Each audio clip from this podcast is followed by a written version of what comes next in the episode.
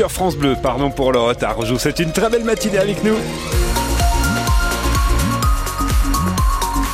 Il a attendu patiemment, mais il est prêt à bondir pour l'information. C'est Dimitri Imbert qu'on rejoint. Bonjour Dimitri. Bonjour, du bleu, si si, on en aura cet après-midi. Mais ce matin, c'est encore la grisaille qui prédomine. Sinon, les températures sont toujours aussi printanières. On atteindra les 11 degrés à peu près partout en plaine cet après-midi, que ce soit à Lons, Vesoul ou Besançon. Vous aurez 10 degrés à Saint-Hippolyte, pas plus de 8 du côté de Pontarlier.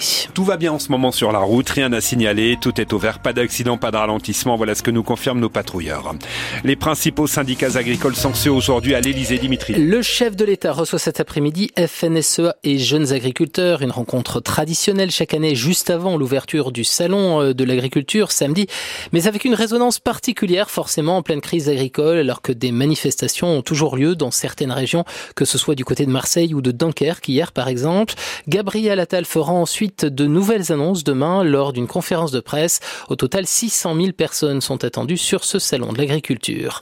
Il a été condamné à 25 ans de prison pour le meurtre d'Alexia, mais il porte plainte. Jonathan Daval attaque son ex-belle-famille pour diffamation suite à la diffusion d'Alexia, notre fille, la série documentaire de Canal+, car dans l'un des épisodes, la mère d'Alexia et sa sœur évoquent la thèse d'un empoisonnement qui a pourtant été écarté lors du procès aux assises. C'est ce que dénonce dans une lettre au procureur de Vesoul l'avocat de Jonathan, maître Randall Schwerdorfer.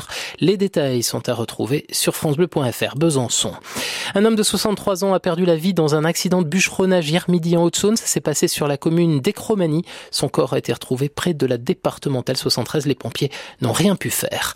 Cela fait 18 ans qu'ils attendaient ça. Les habitants de Danemarie sur Crète, près de Besançon, vont retrouver un lieu attractif sur l'ancienne zone du Bricostock qui longe la quatre voies, un espace de 3 hectares laissé en friche depuis la fermeture du magasin en 2006. C'est la mairie qui a racheté les lieux.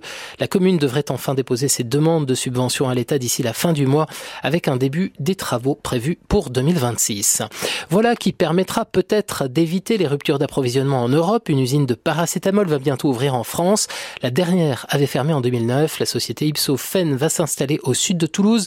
Elle prévoit de commercialiser jusqu'à 4000 tonnes de paracétamol d'ici l'année prochaine.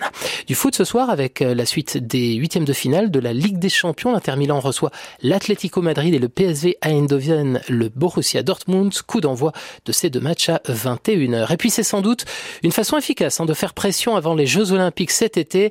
À Paris, la Tour Eiffel est à nouveau fermée aujourd'hui en raison d'une grève lancée par la CGT, le syndicat qui dénonce la gestion du site. Le mouvement est reconductible.